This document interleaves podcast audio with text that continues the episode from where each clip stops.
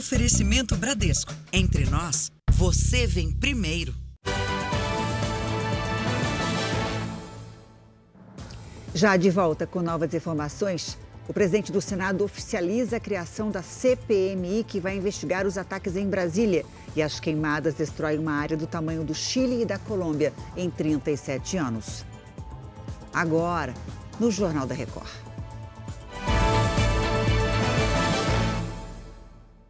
Oferecimento Web Bradesco. Organize sua vida financeira com um único botão.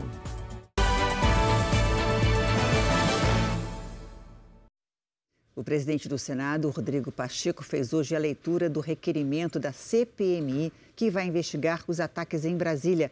É o primeiro passo para a criação da comissão formada por deputados e senadores. Oi, Mara, e agora o que, que acontece? Oi, Janine. Agora, a mesa diretora do Congresso Nacional vai analisar quantas cadeiras cada bloco partidário poderá indicar para a CPMI. Com a leitura do requerimento, a CPMI é oficialmente criada. Até semana passada, a base governista resistia à criação da comissão. O principal motivo é o desgaste que ela pode causar ao governo. Mas a divulgação de novas imagens do dia da invasão no Planalto, que levaram à demissão do general Gonçalves Dias, mudou o posicionamento do governo. Janine. Obrigada, Mara.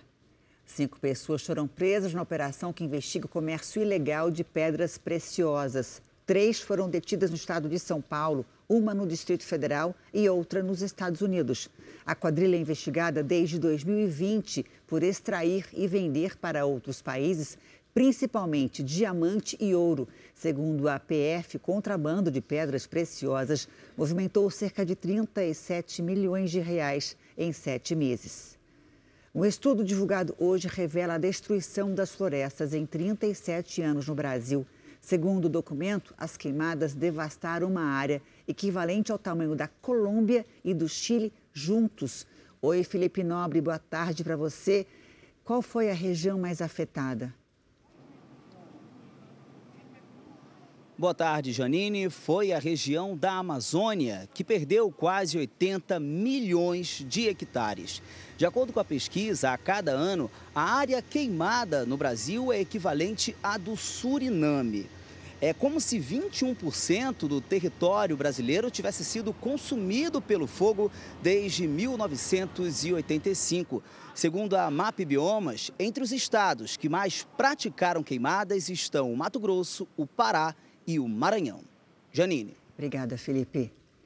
Uma francesa foi presa ao tentar embarcar com 8 quilos de cocaína escondidos em bombons no Aeroporto Internacional do Rio.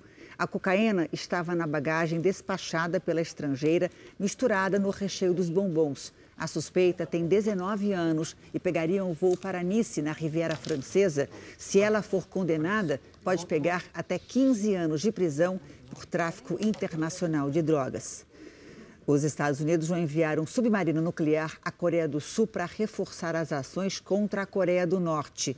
O anúncio seria parte de um acordo sobre a nova declaração de Washington, que deve ser assinada em breve pelos presidentes dos Estados Unidos e da Coreia do Sul durante a visita à Casa Branca. Os americanos classificam o deslocamento do submarino como ocasional. Apesar da movimentação, não há planos para implantar armas nucleares na Península Coreana. Cheguei ao fim esta edição. Continue com o Passaia, com o Estado de Alerta. Se cuida e a gente se vê amanhã.